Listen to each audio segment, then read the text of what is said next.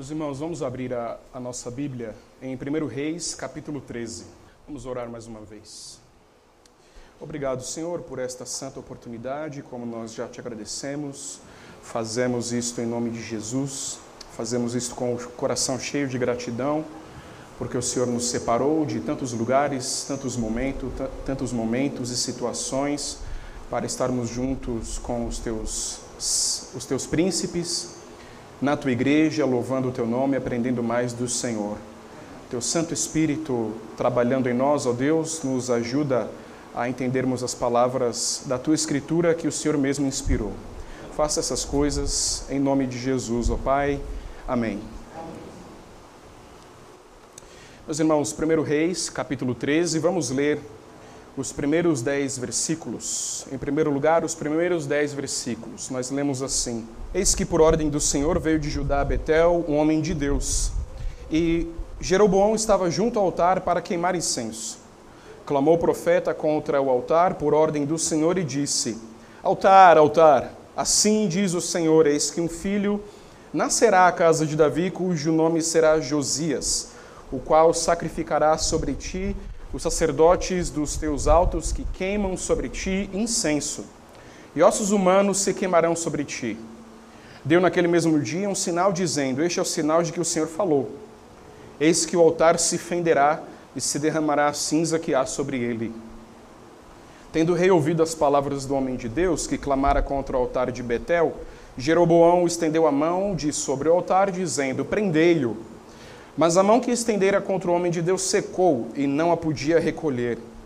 O altar se fendeu e a cinza se derramou do altar, segundo o sinal que o homem de Deus apontara por ordem do Senhor. Então disse o rei ao homem de Deus: Implora o favor do Senhor teu Deus e ora por mim, para que eu possa recolher a mão. Então o homem de Deus implorou o favor do Senhor e a mão do Senhor e a mão do rei se lhe recolheu e ficou como dantes. Disse o rei ao homem de Deus: Vem comigo à casa e fortalece-te, e eu te recompensarei. Porém, o homem de Deus disse ao rei: Ainda que me desses metade da tua casa, não iria contigo, nem comeria pão, nem beberia água neste lugar. Porque assim me ordenou o Senhor pela sua palavra, dizendo: Não comerás pão, nem beberás água, e não voltarás pelo caminho por onde foste. E se foi por outro caminho, e não voltou pelo caminho por onde viera a Betel. Amém. Nós vimos, meus irmãos, na semana passada, uh, como Jeroboão havia se entregado à idolatria, essas práticas idolátricas diversas, fazendo bezerros de ouro, para que o povo não mais fosse adorar em Jerusalém, mas agora a Betel, santuários nos montes, sacerdotes fora da linhagem de Levi, uh, sacrifícios e queima de incensos. Todas estas coisas Jeroboão fez em Betel para que o povo não adorasse em Jerusalém e assim ele tivesse o seu império uh, afirmado, sustentado através da religião, através da falsa religião. Nós veremos aqui no capítulo 13, no capítulo seguinte, o capítulo 13, que o tema geral neste, uh, neste capítulo, assim como o primeiro Reis inteiro, é que a adoração correta prescrita por Deus, a profecia verdadeira e falsa e o afastamento de Deus por parte do povo são realidades. O que nós encontramos neste, o que nós encontramos neste capítulo, então, é que a adoração correta, prescrita por Deus, a profecia verdadeira e falsa e o afastamento de Deus por parte do povo são realidades. E aqui o profeta prediz contra o altar. Nós lemos no verso 1 que um homem de Deus vai a Betel de Judá para confrontar Jeroboão. Betel era um dos dois lugares que receberam os bezerros de ouro. Isso nós encontramos uh, no final do capítulo 12. Betel era um desses lugares onde você tinha um bezerro de ouro e onde o povo, portanto, ia adorar é, nós encontramos aqui já um detalhe que não pode passar desapercebido, meus irmãos, o fato de que Jeroboão faz de Betel um centro de idolatria, um centro de falsa religião.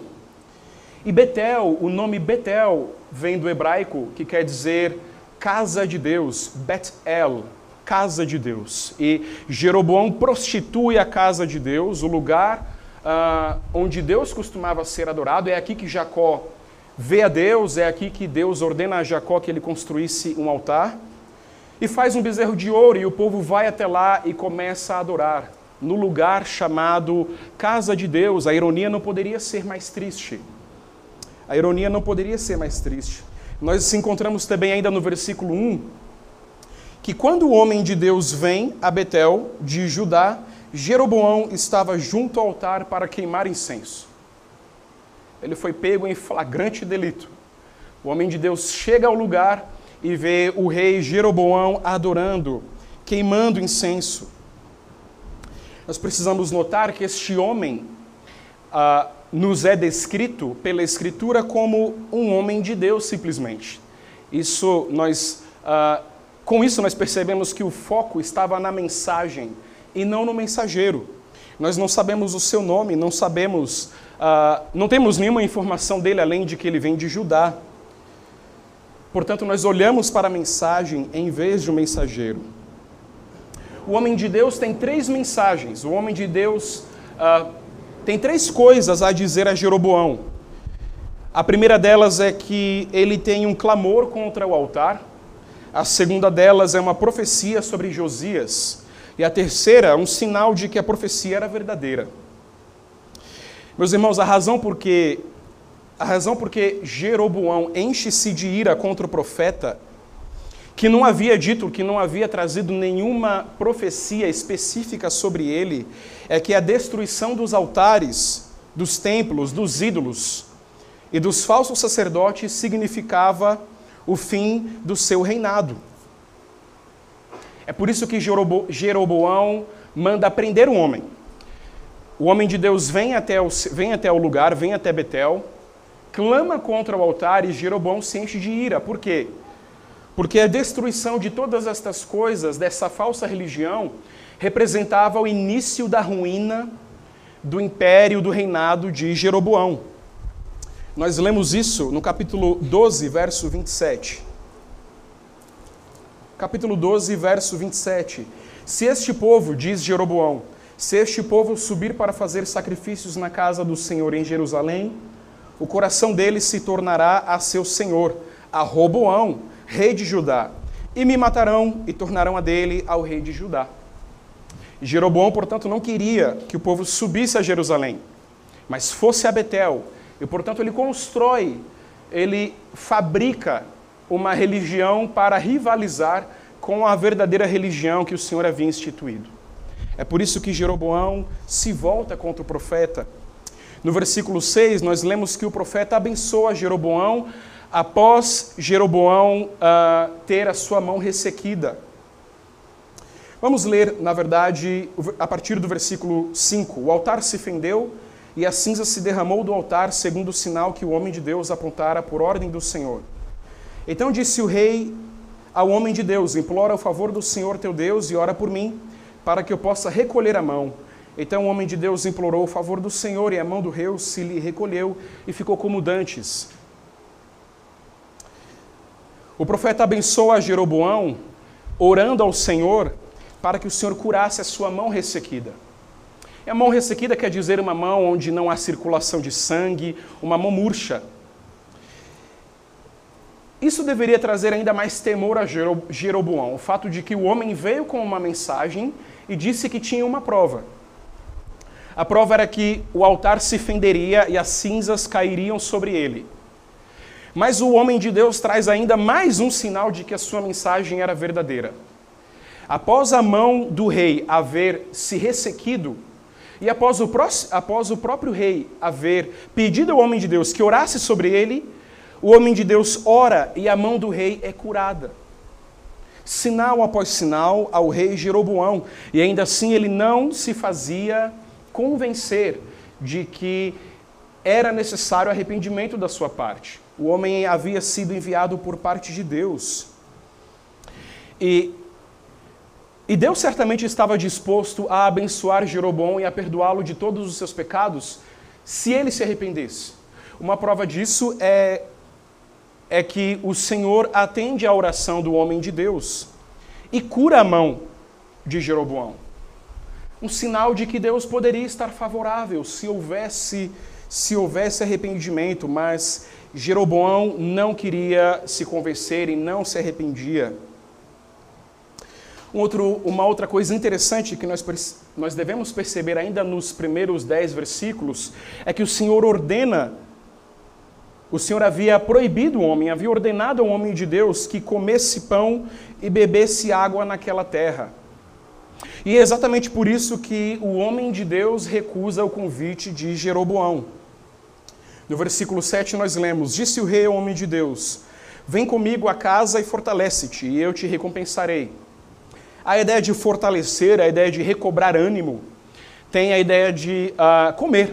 O sujeito está com muita fome, está faminto, em jejum, e então, quando ele come, os seus olhos voltam a brilhar e ele recobra as suas forças. Jeroboão provavelmente havia visto a fraqueza física do homem de Deus. E então oferece a ele: Vem até a minha casa, coma e beba, e eu vou te recompensar e eu vou te recompensar. Mas uh, o motivo pelo qual o homem declina ao convite é porque, como eu já disse, ele havia recebido uma ordem do Senhor para não comer e não beber naquele lugar. Meus irmãos, nós precisamos entender que Jeroboão certamente desejava comprar este homem. Jeroboão certamente desejava enredá-lo através do seu reino, das suas posses, da sua pompa. Vejam a resposta, percebam a perspicácia que o homem de Deus tem quando nós lemos o verso 8. Porém, o homem de Deus disse ao rei: Ainda que me desses metade da tua casa, não iria contigo, nem comeria pão, nem beberia água neste lugar. Ainda que me desses. E ele fala, ele fala não de pão e, não de água, e nem de água, mas ele fala de casa. Se você me desse a metade da tua casa, ou seja, a metade das, das tuas propriedades, do teu ouro, do, da tua roupa, de todo o teu poder, eu não comeria e nem beberia neste lugar. Porque o Senhor ordenou que eu assim fizesse. O Senhor sabia, o Senhor sabia que todo o reino de Jeroboão poderia ser uma tentação ao profeta, bem como um empecilho ao seu ofício profético. O Senhor certamente sabia disso. Até aqui, uh, para o homem de Deus, a ordem para não comer pão e não beber água poderia ter parecido uma ordem aleatória, um mandamento aleatório, caprichoso. Eu te envio a, eu te envio a Betel, chegando lá, não coma pão e nem beba, porque simplesmente porque eu quero. Mas uh, quando nós encontramos, quando nós lemos o desenrolar da história, nós vemos a sabedoria de Deus trabalhando na vida do homem de Deus, uh, fazendo com que ele recusasse o pão e a água do rei. Imagine se uh, ele não tivesse essa ordem prévia do Senhor para não comer e não beber. Talvez ele aceitasse o convite de Jeroboão e entrasse nos seus palácios e comesse dos seus finos manjares, e se seduzisse, e começasse a, a adorar e a sacrificar como Jeroboão. Mas o Senhor havia protegido o homem com o um mandamento: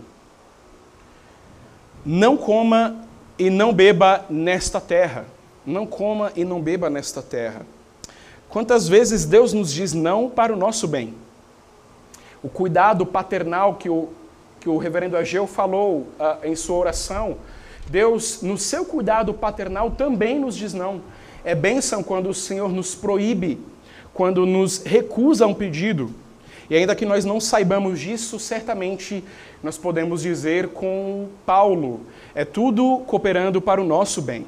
Tudo cooperando para o nosso bem.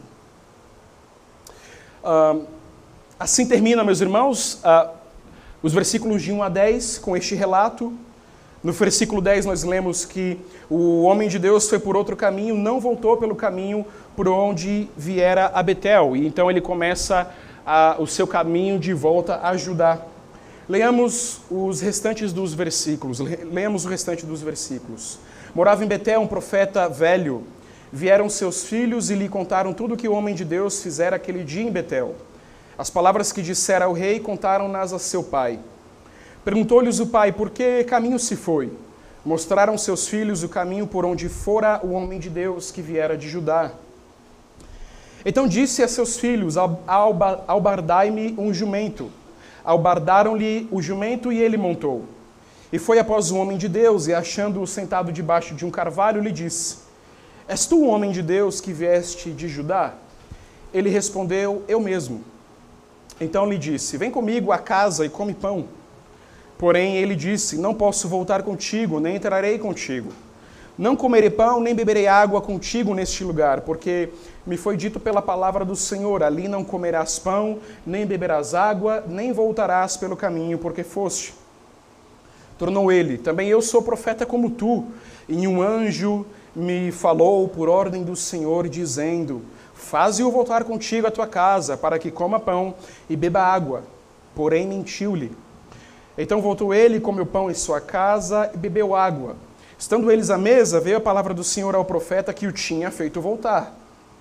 E clamou ao homem de Deus que viera de Judá, dizendo: Assim diz o Senhor, porquanto foste rebelde à palavra do Senhor, e não guardaste o mandamento que o Senhor teu Deus te mandara, antes voltaste e comeste pão e bebeste água no lugar de que te dissera: Não comerás pão, nem beberás água, o teu cadáver não entrará no sepulcro de teus pais. Depois de profeta a quem fizera voltar, haver comido pão e bebido água, albardou para ele o jumento. Foi-se, pois, e um leão o encontrou no caminho e o matou. O seu cadáver estava atirado no caminho, e o jumento e o leão parados junto ao cadáver. Eis que os homens passaram e viram o corpo lançado no caminho, como também o leão parado junto ao corpo. E vieram e o disseram na cidade onde o profeta velho habitava. Ouvindo o profeta que o, que o fizera voltar do caminho, disse: É o homem de Deus, que foi rebelde à palavra do Senhor. Por isso o Senhor o entregou ao leão, que o despedaçou e matou, segundo a palavra que o Senhor lhe tinha dito. Então disse a seus filhos: Albardai-me o jumento. Eles o albardaram. Ele se foi e achou o cadáver atirado no caminho, e o jumento e o leão parados junto ao cadáver. O leão não tinha devorado o corpo, nem despedaçado o jumento. Então o profeta levantou o cadáver do homem de Deus e o pôs sobre o jumento, e o tornou a levar. Assim veio o profeta velho à cidade para o chorar e enterrar. Depositou o cadáver no seu, no seu próprio sepulcro, e o prantearam, dizendo: Ah, irmão meu! Depois de o haver sepultado, disse a seus filhos: Quando eu morrer, enterrai-me no sepulcro em que o homem de Deus está sepultado ponde os meus ossos junto aos ossos dele. Porque certamente se cumprirá o que por ordem do Senhor clamou contra o altar que está em Betel e contra todas as casas dos altos que estão nas cidades de Samaria. Depois destas coisas, Jeroboão ainda não deixou seu mau caminho. Antes de entre o povo tornou a constituir sacerdotes para lugares altos. A quem queria consagrava para sacerdote dos lugares altos. Isso se tornou em pecado a casa de Jeroboão para destruí-la e extingui-la da terra. Amém. Meus irmãos, nós vemos aqui a partir do verso 11 a figura uh, de um profeta, um velho profeta. É difícil nós entendermos a, a, a figura deste homem. Ele era de fato um homem completamente consagrado ao Senhor? Por que então morava em Betel em meio a todas aquelas práticas idólatras? Quando por questão de alguns quilômetros poderiam estar em Judá. E vejam que a distância a ser percorrida por ele não era uma dificuldade, ele mesmo tinha facilidade com locomoção, com jumentos etc. Porque aquele homem, se era de fato o homem de Deus, ainda morava em Betel. Por que não em Judá? Porque não foi ele o escolhido pelo Senhor para repreender a Jeroboão, já que vivia em Betel? Porque o Senhor traz de o Senhor traz a Betel um homem de Judá, sendo que na própria Betel havia um profeta. E mais importante, por que, que este velho profeta mentiu ao homem de Deus? Por que ele mentiu ao homem de Deus? Dizendo uma profecia que não viera de fato do Senhor, mas fruto da sua imaginação. Veja, meus irmãos, que a pena para a falsa, a falsa para a pena para a falsa profecia é a morte. O Senhor ordena que o falso profeta seja morto. uma vez que a sua profecia não se cumpre, ele deve ser morto pelos anciãos. Certamente este velho profeta sabia disso. Ele sabia disso.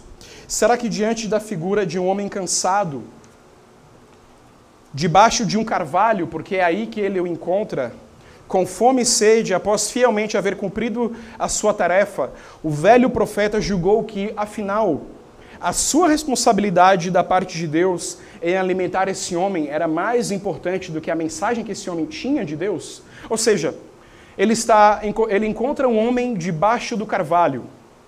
E esse homem acabou de falar a Jeroboão e ele está com fome e com sede.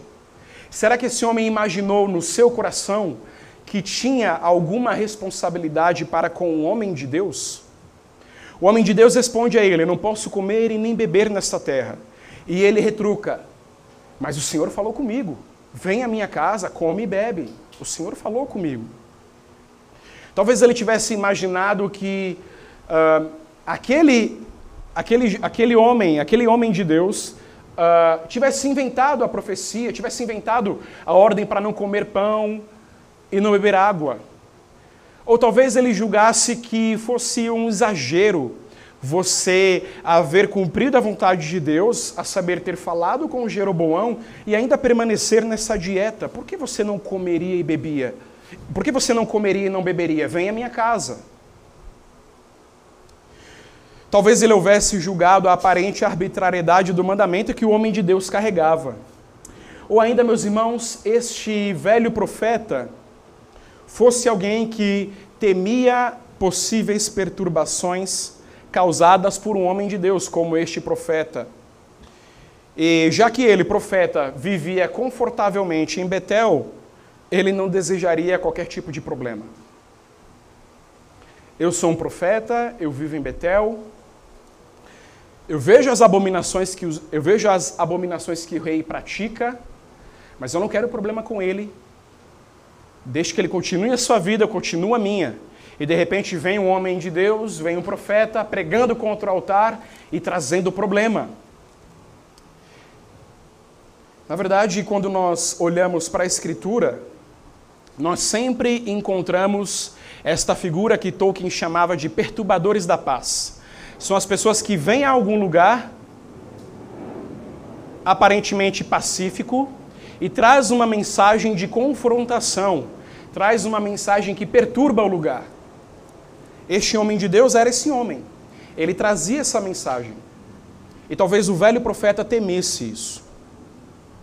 De qualquer forma, meus irmãos, o que nós lemos nos versículos 31 e 32 nos chama a atenção para o fato de que este velho profeta de fato era um salvo. De fato era alguém salvo pela graça de Deus. Vejamos todos juntos o que diz os versos, o que dizem os versos 31 e 32. Depois de o haver sepultado, o velho profeta, depois de haver sepultado o homem de Deus, disse a seus filhos: Quando eu morrer, enterrai-me no sepulcro em que o homem de Deus está sepultado.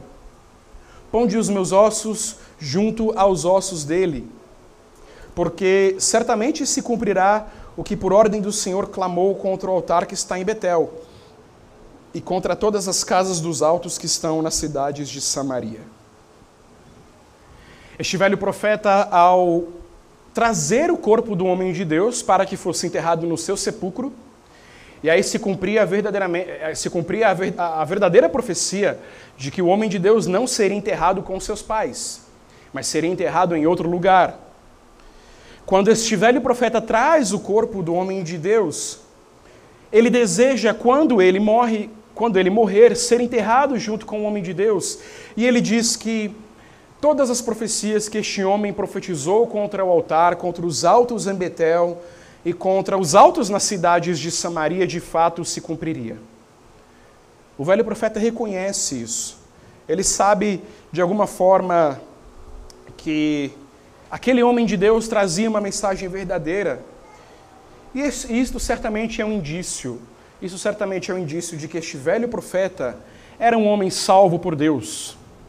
Quando nós pensamos sobre o homem de Deus, quando nós pensamos sobre este profeta que vem de Judá, nós uh, nós conseguimos enxergar pelo menos cinco momentos em que ele pecou contra o Senhor desobedecendo a sua palavra. Pelo menos cinco momentos. Em primeiro lugar, ele deveria voltar a Judá e não ficar descansando em carvalhos. Não deveria parar no caminho. A sua ordem era a de entregar a mensagem uh, aos altos, ao altar, em Betel, e voltar por outro caminho à sua cidade, não ficar no caminho e não se deter por qualquer razão. Ele deveria ir embora. Em segundo lugar, ele voltou a Betel. Ele não apenas não poderia parar no caminho, como muito menos ele deveria voltar a Betel. O Senhor ordenou que ele fosse embora para a sua cidade, para a sua casa, que ficava em Judá. Em terceiro lugar, ele comeu e bebeu, desobedecendo uh, mais uma vez a ordem clara do Senhor. Em quarto lugar, ele comeu e bebeu porque creu em uma. Ele creu em qualquer suposta profecia. O profeta velho vem até ele, entrega uma suposta palavra de Deus e ele acredita. Em quinto lugar, ele não buscou o Senhor por direção. Ele não buscou o Senhor por direção. Soubesse ele uh, que aquele velho era um profeta, pedisse a direção do Senhor. Oh, Senhor, uh, o Senhor me disse para não comer e não beber neste lugar. Agora vem este homem me dizendo que eu tenho de comer e beber, porque o Senhor disse, ordenou a ele que me dissesse essas palavras. O que eu faço? Por estas coisas, meus irmãos, como nós lemos aqui, por estas coisas o homem de Deus morreu. Por estas coisas o homem de Deus morreu. Finalmente, nós encontramos nos versículos 33 e 34 a persistência de Jeroboão na idolatria, no seu pecado de idolatria. E nós vemos que o coração endurecido de fato não se convence. O coração endurecido de fato não se convence. Depois destas coisas, o que, o que nos faz acreditar que Jeroboão sabia de tudo, Jeroboão ainda não deixou o seu mau caminho. Ele certamente ouviu do homem de Deus, ouviu que ele morreu, ouviu da razão por que ele morreu, e Jeroboão ainda assim não temeu o Senhor. Antes de entre, de entre o povo, tornou a constituir sacerdotes para lugares altos. A quem queria consagrava para sacerdote dos lugares altos. Funcionava mais ou menos como ah, diversos governos fizeram no Brasil a nível federal, distribuindo empregos e lugares que nós chamamos de cabide a tudo quanto é gente que não tem a mínima ideia do que fazer, mas por, por fins políticos, por fins de poder. Eu te coloco aqui no Ministério da Educação, você nunca leu um livro na sua vida. Mas eu te coloco aqui para você me ajudar e para você ficar comigo e para você apoiar os meus projetos, não pelo bem do país, Versículo 34: isso, isso se tornou em pecado a casa de Jeroboão para destruí-la e extingui-la da terra, o que nós veremos a seguir nos capítulos que virão. Meus irmãos, nós encontramos algumas aplicações para a nossa vida. Em primeiro lugar, a primeira delas é que há muitos líderes na igreja que mantêm práticas contrárias à palavra de Deus, porque isso é o que sustenta o seu império religioso. Como com Jeroboão, seu conforto, riqueza, status dependem da infidelidade à palavra de Deus. Quantos homens no ministério da palavra prostituem o púlpito, prostituem o ministério, prostituem o chamado ao qual o Senhor lhes deu, negociando a palavra de Deus, para que o seu ministério não seja abalado, para que eles não sejam eh, arguidos, para que os cargos não sejam perdidos. Eles amam mais o poder, amam mais o conforto, mais o louvor dos homens, do que a fidelidade à palavra do Senhor. A quantos? E eles fazem isso com a desculpa da sabedoria, com a desculpa da moderação. São vendedores, mercadores da palavra. Como Jeroboão, como Jeroboão, eles venderam a ordem do Senhor, venderam a verdadeira religião de Deus. Cabe a nós, meus irmãos, não participarmos deste falso culto. Eu fico impressionado como eu percebo em alguns crentes mais zelo com qualquer coisa do que com a palavra de Deus. O crente ele, ele muda de padaria se o pão deixa de ser bom. Se a, receita do, se a receita do pão na padaria que ele compra o seu pão muda e ele não gosta mais dessa nova receita, ele muda de padaria, ele compra pão em outro lugar.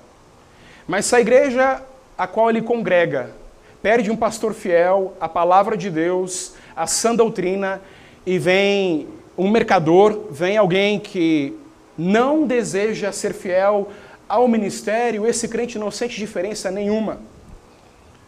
Eu já vi isso acontecer com conselhos de igreja.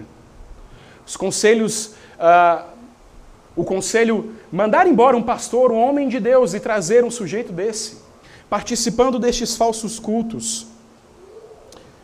Nós não podemos participar disso, meus irmãos, nós devemos ser zelosos. Nós somos zelosos com o pão que nós compramos, com o hospital ao qual nós levamos a nossa família, com os produtos que nós adquirimos, com a roupa que nós vestimos, tanto mais com o culto que nós prestamos ao Senhor.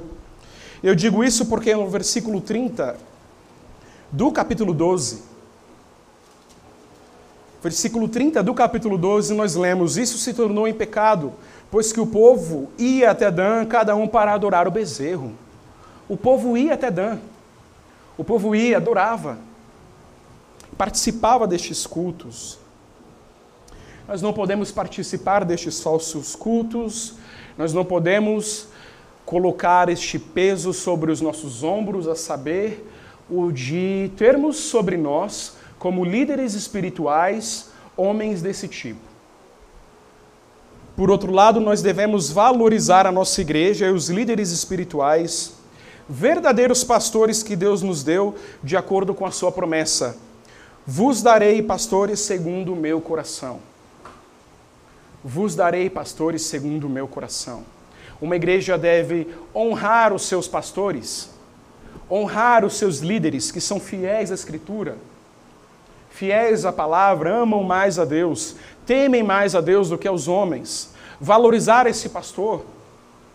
Fazer como Jacó fez com o anjo: não deixarei você ir, não deixarei você ir até que me abençoes. Se segura, segurar estes pastores, amá-los, cuidá-los, cuidar da vida deles, cuidar da família, honrá-los, ser obedientes a eles. Uma igreja que está debaixo de um pastorado fiel, debaixo de um pastorado abençoado por Deus, deve valorizar os seus pastores. Em segundo lugar, meus irmãos, se nós queremos servir a Deus, devemos nos preparar para sermos anônimos. Não é o caso disso sempre acontecer. Às vezes Deus faz com que um homem de Deus, fiel à palavra, se torne conhecido. E nós nos alegramos por isso porque a palavra fiel então tem mais alcance. Mas não é, não é isso uh, o que é comum se você quer servir a Deus, você tem de se preparar para ser um anônimo, para ser um desconhecido. O jovem profeta foi fiel no seu ofício profético e nós não sabemos sequer o seu nome. Nós não sabemos sequer o seu nome. 300 anos depois, quando, quando Josias vê o monumento a, a, a, aos seus ossos, o que Josias ouve a, perguntar sobre aquele lugar é o seguinte: é a sepultura do homem de Deus que veio de Judá. 300 anos depois, e tudo o que se sabia sobre este homem era a sepultura do homem de Deus que veio de Judá e nada mais. Talvez Josias desejasse honrar este homem, honrar a memória dele. Porque é ele que, ao profetizar contra o altar, também profetiza sobre Josias. 300 anos antes. Imagine a emoção de Josias ao ver o túmulo deste homem. Mas o que Josias recebe como resposta é: é o túmulo do homem de Deus que veio de Judá e ponto final. Como alguém disse no passado, eu não vou falar o nome, vou deixá-lo anônimo. Pregue o evangelho, morra e seja esquecido. Pregue o evangelho, morra e seja esquecido. Nós devemos fugir, meus irmãos, por outro lado, dos pastores que buscam ser reconhecidos não importa como. Eles querem ser reconhecidos, não importa como. Parece que nos nossos dias, você, se é, é um pregador, um pastor, você tem de ser reconhecido. As pessoas têm de saber o seu nome. Então você não tem nada a dizer, mas você cria um canal, você cria uma página e você assume um certo tipo de uh, comportamento bem singular para as pessoas saberem: ah, bom, esse tipo, de, esse tipo de agir ridículo é do Joãozinho. Ainda esses dias nós vimos no Facebook uh, um pastor usando palavras pornográficas para se referir aos deveres maritais do marido para com a esposa termos pornográficos completamente indevidos, completamente uh, fora da Escritura, no sentido de decoro, de respeito, de reverência, de temor a Deus. Mas, bem, eu preciso usar uma palavra que choque, para que as pessoas me reconheçam. Eu preciso uh, colocar no meu pescoço alguma melancia o meu colega aqui tem uma melancia X, eu preciso de uma melancia Y, diferente da dele, para que as pessoas saibam o meu nome, me reconheçam. Meu amigo, pregue a palavra de Deus, se ele desejar, ele te fará conhecido. Mas isso não deve ser isso que nós temos em mente em primeiro lugar. E também devemos fugir desses pastores. Em terceiro lugar, meus irmãos, não abramos mão da palavra de Deus em troca de qualquer benefício. Não abramos mão da palavra de Deus em troca de qualquer benefício. Este homem de Deus, uh, ao ser convidado pelo rei Jeroboão, foi fiel ao Senhor e disse: Não comerei, não beberei, ainda que você me desse metade da sua casa, eu não comeria nem beberia contigo. Ele foi fiel, ele não vendeu a palavra, não vendeu o seu ministério, não vendeu o seu chamado, não usou o nome de Deus em vão, mas ele permaneceu fiel àquilo que o Senhor ordenou. Muitas vezes este benefício, uh, o qual me refiro, e pelo qual nós não devemos vender a palavra de Deus, seja uh, a nossa própria vida. Talvez você tenha de morrer pelo Evangelho. Já aconteceu tantas vezes em lugares tão calmos, tão pacíficos, tão livres para adorar como nós somos no Brasil. Mas se irromper uma perseguição, não vem da palavra de Deus por qualquer benefício, ainda que seja a sua palavra, ainda que seja a sua vida. Homens de Deus fizeram isso no passado, homens de Deus continuam fazendo ainda hoje. Em países como Coreia do Norte, China, Venezuela. No passado, homens como John Hus, Martinho Lutero, mesmo em face da espada do Papa, da fogueira do Papa, não temeram e não venderam a palavra de Deus, permaneceram fiéis àquilo que o Senhor lhes havia ordenado. Em quarto lugar, fiquemos com a palavra de Deus em meio às profecias, às revelações e etc. Fiquemos com a palavra de Deus em meio às revelações, às profecias, etc.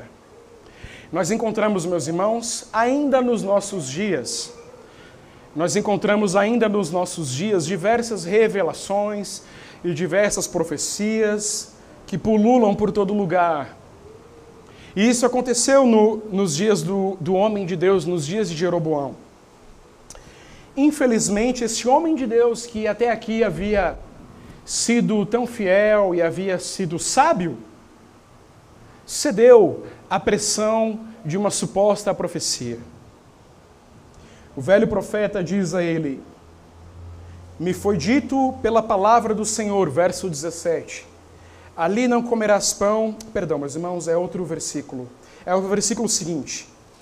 Tornou-lhe ele, verso 18: Também eu sou profeta como tu, e um anjo me falou por ordem do Senhor, dizendo: Faze-o voltar contigo à tua casa, para que coma pão e beba água, porém mentiu-lhe. Nós já ouvimos, uh, meus irmãos, que nós já ouvimos em sermões passados que nós devemos cultuar a Deus de acordo com as suas prescrições. E a isso nós chamamos de princípio regulador do culto. Nós, os elementos do culto que nós temos uh, uh, em nossa igreja fazem parte da Escritura. Por isso nós os temos no culto. Nós cantamos porque a Bíblia fala sobre cantar, lemos a Bíblia porque a Bíblia fala sobre leitura, pregamos, administramos os sacramentos, etc, etc, porque a Bíblia nos ordena. Agora, no versículo no capítulo seguinte, capítulo 13, nós vemos que somente a palavra de Deus deve ter lugar e proeminência em nossa vida. Somente a palavra de Deus deve ter lugar e proeminência em nossa vida. O homem de Deus tinha certeza da palavra, mas a trocou por uma revelação qualquer. Ele sabia, ele estava certo da palavra que ele recebeu. A saber, vai até Betel, prega a palavra, não coma pão, não beba água, volte um caminho diferente, fim. Ele sabia. Ele, é, é, era certo para ele que esta palavra veio do Senhor, mas então ele se encontra com outro homem que traz uma palavra que vem em outro sentido. E, meus irmãos, há dois empecilhos, há dois uh, grandes empecilhos que nos impedem no caminho do julgamento de manifestações proféticas. Há dois empecilhos. O primeiro deles é a falta de conhecimento bíblico. Os crentes deixam de enxergar, os crentes deixam de identificar uma falsa profecia ou uh, um atestado de, de, revelação, Deus apareceu aqui e ali, porque lhes falta conhecimento bíblico. Eles não têm conhecimento bíblico, não sabem que, havendo Deus falado muitas vezes outrora pelos profetas, nesses últimos dias nos falou pelo seu Filho. Lhes falta conhecimento bíblico de que a palavra de Deus é contida de Gênesis a Apocalipse. Em segundo lugar, e é por isso, porque eles faltam conhecimento bíblico, é porque eles são levados pelos ventos de doutrina. Em segundo lugar, um grande empecilho no caminho para julgarmos essas manifestações proféticas é o sentimentalismo. Quer seja o sentimentalismo no, num culto de uma igreja assim, ou um sentimentalismo de alguém chegar para você e falar alguma coisa é sempre, as palavras são sempre tocantes, há sempre um, um entorno de sentimento que busca te envolver e te fazer acreditar que aquela palavra é verdadeira. Então, qualquer palavra, ah, ah, qualquer falsa profecia, qualquer falsa palavra que supostamente vem de Deus a você virá embrulhada num, numa caixinha de sentimentalismo, que é para você deixar o seu o seu conhecimento bíblico, que é para você deixar a sua razão guiada pelo Espírito Santo de lado e você ser levado de fato pelas emoções. Afinal, quem, quem não quer ouvir uma profecia da parte de Deus que você vai casar ano que vem, que você vai deixar de ser feio, qualquer coisa desse tipo? Todo mundo quer ouvir uma profecia assim. Mas a falta de conhecimento bíblico e o sentimentalismo nos, nos impedem de julgarmos estas, essas manifestações. Eu quero dar este exemplo e eu me sinto, uh, eu me sinto livre e confortável para dar esse exemplo porque ele é público. E já que o sujeito do exemplo não se envergonhou em falar o que falou, eu também não me envergonho. Damaris Alves, uma mulher que está para assumir o um ministério no novo governo federal a partir do ano que vem, disse que em determinado momento da sua vida viu a Jesus num pé de goiaba e isso a impediu de cometer suicídio. O contexto é o seguinte. Bem, antes disso, se você entende por ver a Jesus a sua conversão, ok. Então vejam, muitas pessoas são convertidas não no momento em que ouvem a pregação da palavra, mas algum tempo depois. Às vezes até anos. Então eu ouvi a palavra de Deus há 10 anos. E somente hoje aquela palavra uh, usada pelo Espírito Santo faz sentido ao meu coração. E Deus a aplica ao meu coração e eu me converto. Eu quero chamar isso de ver a Jesus? Ok, faz sentido, você viu Jesus. Pelos olhos da fé, você viu a Jesus, mas ela disse que viu Jesus numa goiabeira. Meus irmãos, o contexto é o seguinte: essa mulher vinha sendo estuprada por uma pessoa enquanto criança por tanto tempo, e ela desejando acabar com a sua própria vida, está em determinado lugar e lá no pé de goiaba ela vê Jesus e, e ela se converte e ela não comete o suicídio. Se você acredita que essa mulher realmente viu a Jesus fisicamente, você acredita que essa mulher realmente recebeu da parte de Deus a ordem para ser pastora, por exemplo? Ela é pastora. Aliás, ela, ela tem dito por aí que uh, o lugar da mulher é em casa, mas ela está para assumir um cargo no governo federal. Esse me parece um jeito bem estranho de você ficar em casa. E ela é pastora, ela cuida da igreja. Coisas que Deus não delegou a mulher para fazer. Isaías diz, em tom de condenação: Mulheres e crianças estão à testa do meu governo.